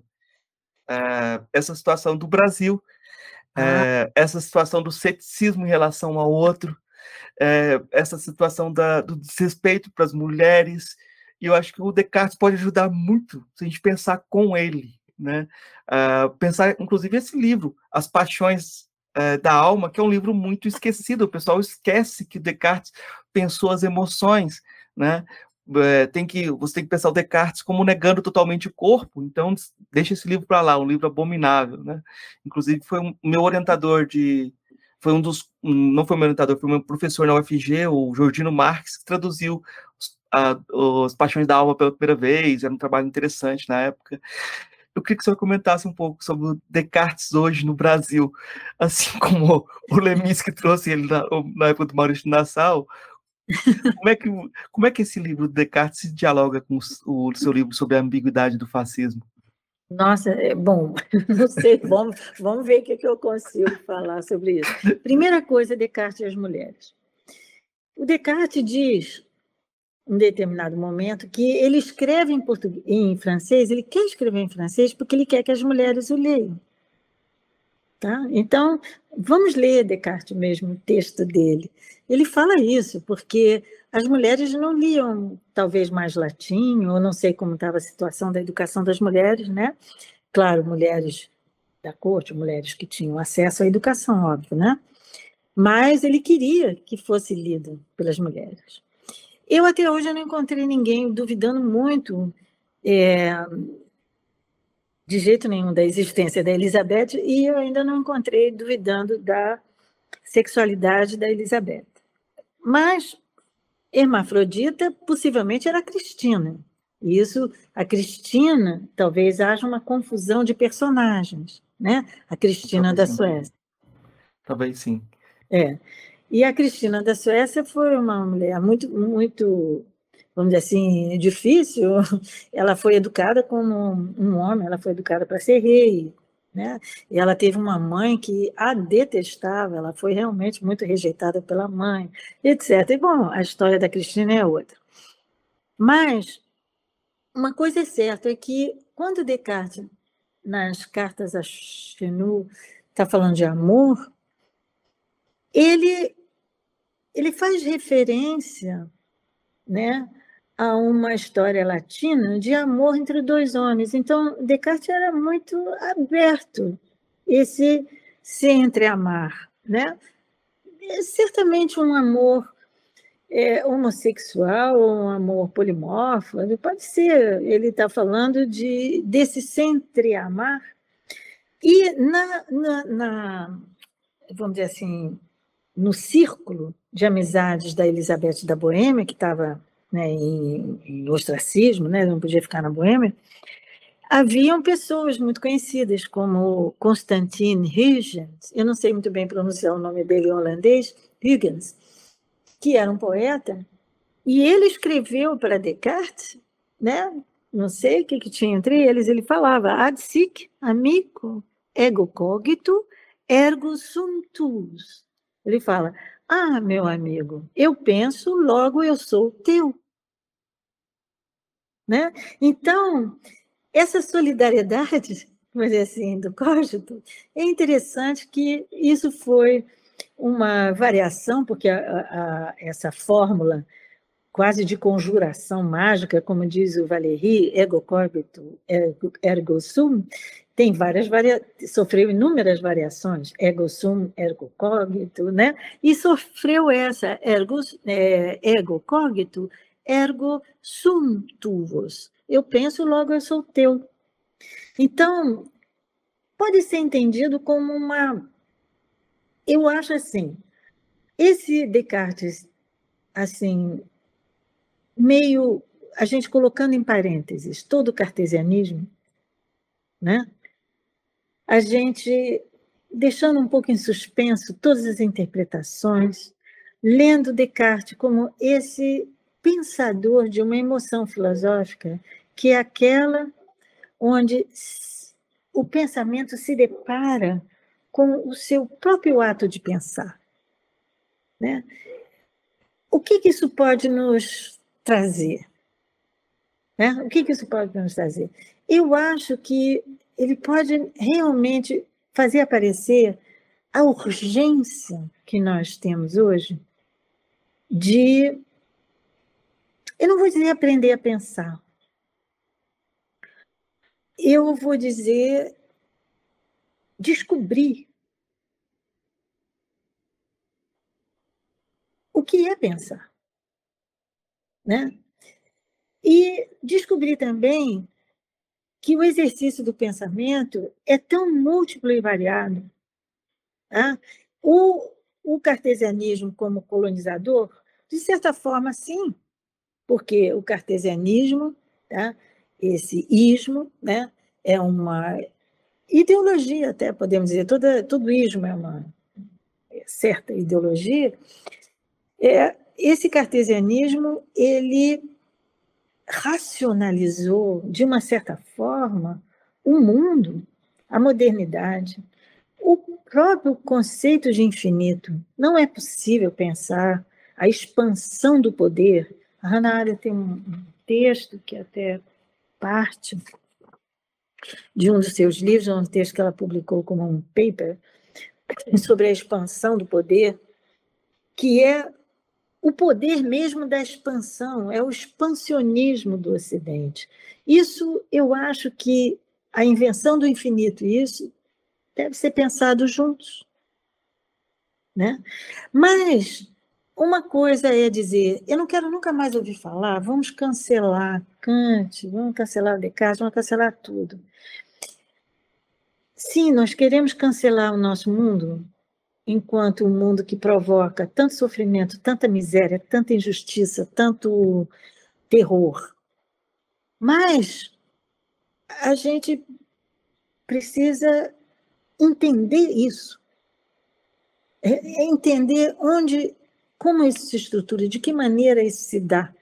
porque muito facilmente a nossa crítica reforça, reforça aquilo que a gente critica, porque usa da mesma estrutura de pensar contra o pensamento. Então, como descobrir novas formas de pensar? É a mesma pergunta descobrir novas formas de vida, porque as formas de vida são formas de pensar. Se a gente aceitar, como Descartes disse, tem até uma passagem aqui separada, que pela palavra pensamento entendo tudo quanto ocorre em nós de tal maneira que o notamos imediatamente por nós próprios. Por isso que compreender, querer, imaginar, mas também sentir são a mesma coisa que pensar. Então, é como se a gente estivesse num momento da história desse Ocidente que ficou com a sua história incubada, a sua história assim, assim, aquele morfo, aquele morfo da consciência, né, que fica lá no subsolo do Dostoiévski, que é morfando, né, crescendo, né, do, que é a, a vontade de controle, a vontade do, do extermínio do outro e todo outrar-se, porque outrar-se é a vida, e a vida é múltipla, multivocal, né? A vida é múltipla. Então, é, a gente precisa, vamos dizer assim, se encontra num momento que é como se a gente tivesse que começar a aprender. Eu não queria usar aprender porque fica tão pedagógico, né? Mas tivesse que fazer a experiência, né? De ou descobrir ou redescobrir como se vê. Então, como se sente. Não é o que se sente, o que se vê. Mas nós estamos num tal estado de penúria, penúria de vida, que a gente precisa descobrir o que é sentir. Porque a nova forma de sensibilidade é a insensibilidade. Né?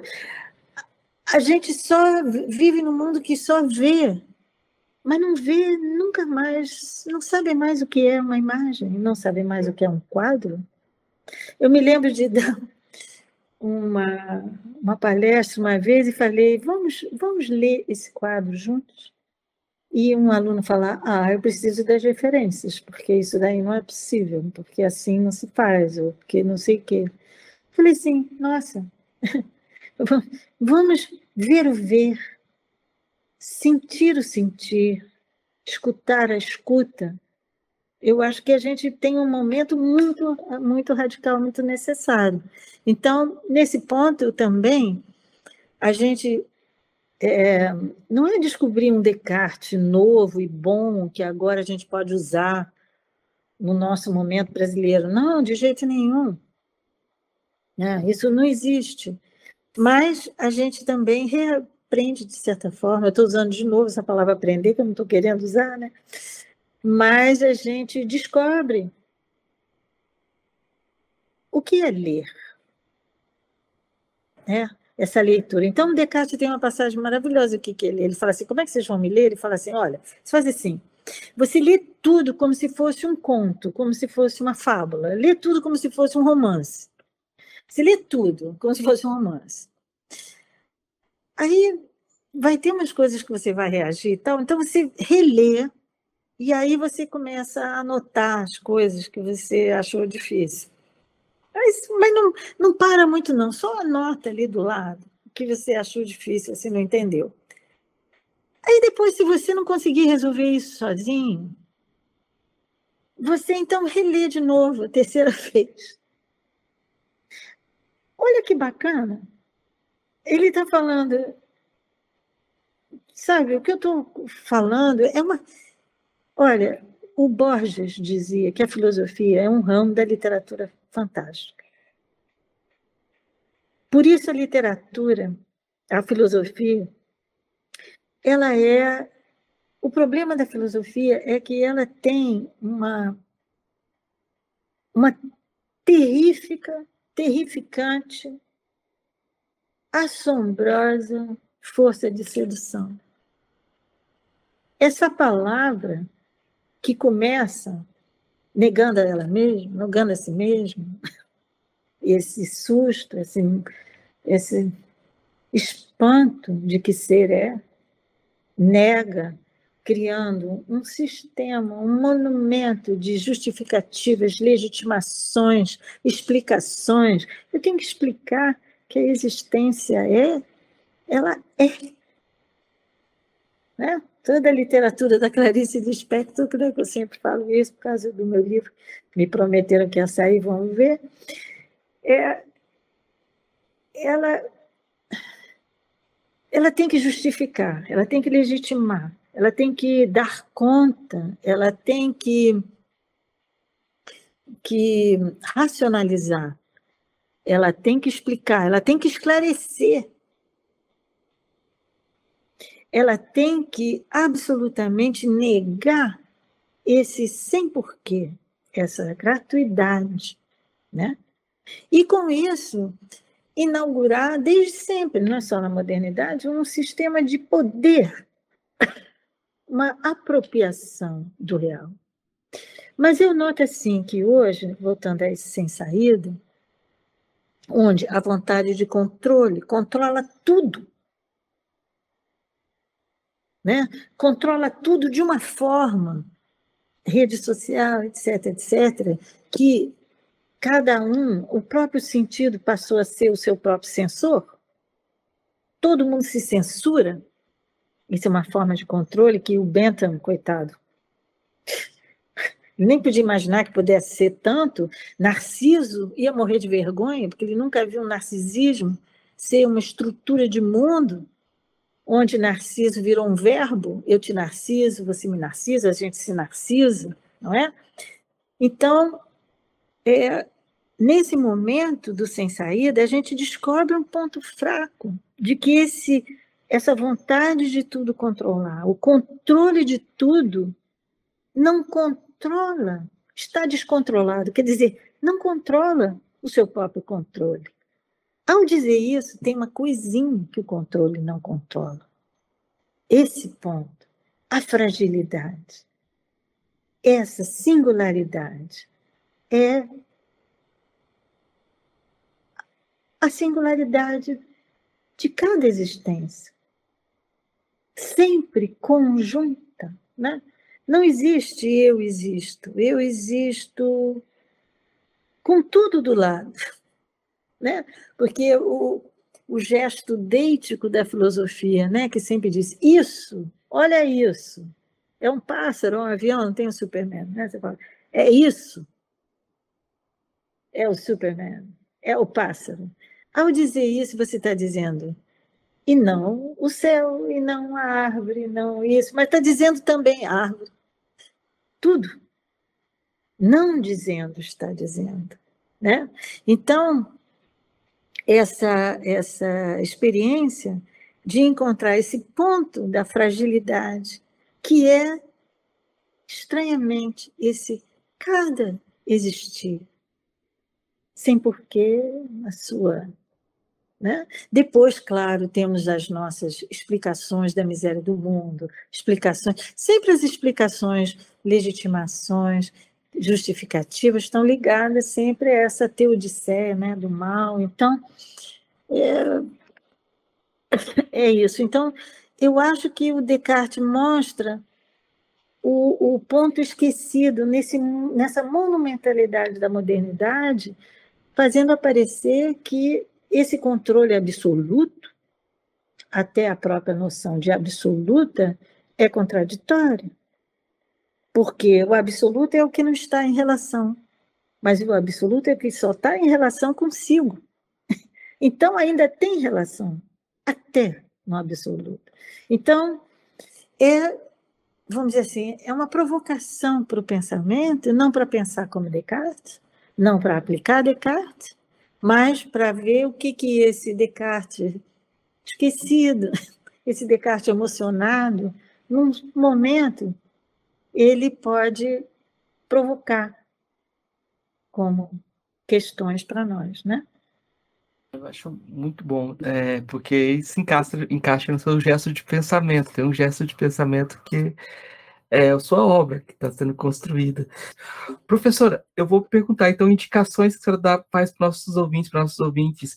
Tem algum, alguma coisa que a senhora quer indicar? Um livro, um filme? É, do ponto de vista da poesia, eu acabo de ler dois livros muito bonitos que acabaram de ser lançados. Então, já que a gente vai fazer um pouquinho de propaganda, né, de poesia, que é Cantar de Labirinto, do Afonso Henriques Neto, um livro lindo, assim, com coisas muito bonitas, e o último livro do Paulo Brito, Paulo Henriques Brito, poeta, nosso grande tradutor, que chama Fim de Verão. Né? Coisas muito bonitas, porque são escritas poéticas é, que estão dentro desse fazer da poesia, que é esse busca, não é busca, é uma experiência de que a palavra é precisa e precisa ser precisa contra toda a ambiguidade né, do, do, dos sentidos que está, vamos dizer assim, avassalando, é, arrebentando com o nosso mundo. Né? Isso é uma coisa. É claro que tem o livro do Gilvan Foga sobre o, o coração máquina, a questão da técnica, onde ele coloca, assim, de uma maneira na leitura muito bem heideggeriana, vamos dizer assim, que o Gilvan faz, mas muito gilvaniana própria, né, que tem esse livro. E eu tenho lido muita coisa em outras línguas, então por isso que eu estou hesitando um pouquinho do, do que vou dizer, né? Porque eu sei que tem saído muito livro teórico, eu vi que acabou de sair um livro sobre o romantismo alemão das mulheres esquecidas do romantismo alemão, traduzido para o português com figuras bem interessantes, né? É um texto muito bonito sobre a coragem das mulheres, escrito por Diderot, que não saiu, mas é um texto lindo, assim, texto muito, muito bacana. É, e do ponto de vista da, da filosofia, é, assim, filosofia clássica, tem muita coisa saindo sobre a decolonização, sobre a desconstrução, né? E ultimamente eu tenho até relido um pouco Derrida, devo confessar, né? Então eu daria como sugestão de um filme é, isso porque é o seguinte: é muito estranho que ao mesmo tempo é, o, os neoliberais, assim, economistas mais tacanhos e mais profissionais, vamos dizer assim, brasileiros se reúnam mais ou menos em janeiro, se não me engano, e eu acho que foi até no Paraná para fazer protesto contra a desconstrução. Muitos atacam a desconstrução por causa de estar ancorado nessa questão da vamos dizer assim, até essa frase, o moto nietzschiano de que não há fato, só há interpretação, achar que a desconstrução é a causa dos fake news, tudo isso, uma reação positivista, uma reação neoliberal, uma reação na França, com um colóquio na Sorbonne que criou a maior celeuma, porque foi para justamente tirar do currículo da filosofia de Descartes a Derrida, incluiu Descartes por causa que ele gosta de demolir os preconceitos. Então, a gente tem um movimento mesmo de manipulação do pensamento, de tecnificação do pensamento, onde o pensamento perdeu o sentido de pensar. Ele é só uma estratégia, né, já de é uma racionalidade sem nenhum sem nenhuma sofisticação do racionalismo moderno, né? sem nenhum tipo de escrita nem nada. E, inclusive, o Bolsonaro diz temos que desconstruir tudo. Né? Saiu há pouco tempo até um livro de é, três estudiosos, historiadores, cientistas políticos no Brasil, tendo essa epígrafe e me, me chamou a atenção que ninguém discutiu a desconstrução. Ele não falou de vamos destruir todas as coisas, vamos desconstruir. Então, a palavra desconstrução, ela agora é usada para destruí-la.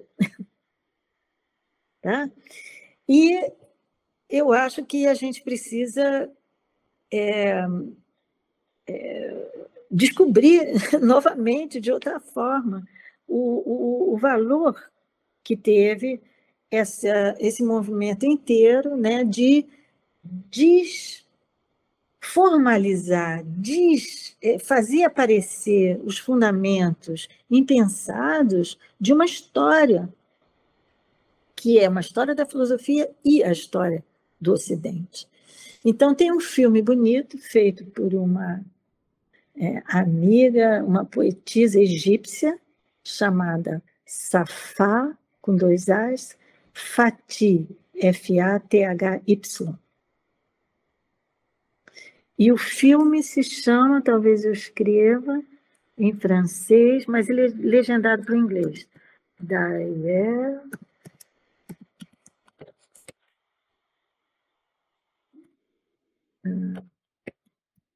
Derrida. Ou seja, ademais, ou então de alhures, ou outrem, o Derrida, que é um filme é, onde ela leva o Derrida de volta para a África do Norte, e ele tem um livro muito bacana, Derrida, chamado Monolinguismo do Outro, que eu acho que é uma coisa que tem a ver com o nosso momento, porque ele diz: Eu sou um judeu nascido na Argélia, não falo árabe, não falo hebraico, eu só falo uma língua que não é minha, o francês, a língua do colonizador. Então, eu só tenho uma língua e essa língua não é minha. Tá? Então, esse é uma, vamos dizer assim, um livro do, da, da, do ponto de vista da tradição europeia de filosofia, que eu acho que tem coisas bem interessantes é, para nos dizer, e tem também sobre a questão da língua, porque eu acho que nós estamos nessa luta da linguagem, por uma linguagem do pensamento, por uma linguagem da sensibilidade, né, para um mundo que seja múltiplo, que seja, vamos dizer assim, mais rico, né? Índio não fala só tupi, uma viagem pelas línguas dos povos originários no Brasil. E que eu acho que é, isso daí traz, na questão da linguagem, a questão da tradução, a questão da escuta e a questão do monolinguismo, do plurilinguismo, né? É como se a gente tivesse que aprender a falar e não só reproduzir fórmulas para o bem e para o mal, de um lado ou de outro, o que for, né? Eu acho que foi boas indicações. Eu vou fazer minhas indicações já me corrigindo, né? Hum. É, tem um livro, A Origem do Mundo, uma hum. história cultural da vagina, a vulva versus o patriarcado. Liv Stromquist, é quadrinho, saiu em português em 2018, e lá fala da história da rainha Cristina, que foi exumada, então eu estava misturando com a Elizabeth. É, e aí eu, eu acho que é bom citar a nossa colega que recebeu o prêmio Elizabeth da, Bo, Elizabeth da Boêmia, que é a professora Mich Michele Seixas, que estuda a ele, é, Emile du Châtelet, né? Você procura Michele Seixas, vocês vão encontrar o trabalho dela. Ela foi premiada internacionalmente sobre esse, por esse trabalho da, sobre Emile do Châtelet, então é, é outra indicação.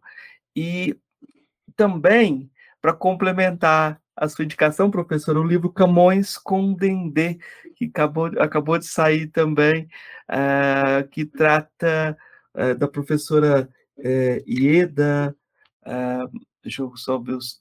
Ieda Pessoa de Castro, que fala uhum. da dimensão africana do, do português. Outro livro que, que eu, a última indicação para fechar é O Chão da Mente, do Luiz Costa Lima. É um, a pergunta pela ficção. É um livro que eu li há pouco tempo, que eu acho interessante pensar o Luiz Costa Lima como filósofo da literatura e trazê-la para esse diálogo sobre a, a substantivação é, da subjetividade, né? Ele vai pensar isso nesse livro Chão da Mente. Professora, então eu deixo o espaço aberto para dar seu recado final, falar o que a senhora quiser falar para fechar nossa conversa. Muito obrigado, agradeço. Bom, obrigada a você e bom, o que, que eu vou dizer? A gente espera, então, citando o é, o que eu ouvi na leitura da Carta pela Democracia lá na PUC, a gente, né, que a democracia não será uma jovem assassinada. Então, Marcelo Jardim, Jasmin, então eu vou citar isso aí. É a hora, a hora é grave, é a hora e a luta, eu acho, não é só vamos dizer assim, derrotar Bolsonaro nas eleições, mas é, é uma luta de, de, grande, é, de grandes transformações, eu acho, né? não só na sociedade, mas também na nossa maneira de pensar e, sobretudo, a nossa maneira de criticar, a nossa maneira de é, resistir, porque está em jogo, em questão, novas formas de criação, né? Então, inventar mesmo novas formas de viver, de existir, né? Isso é uma tarefa muito difícil, porque isso não depende aí da tal da subjetividade só, né?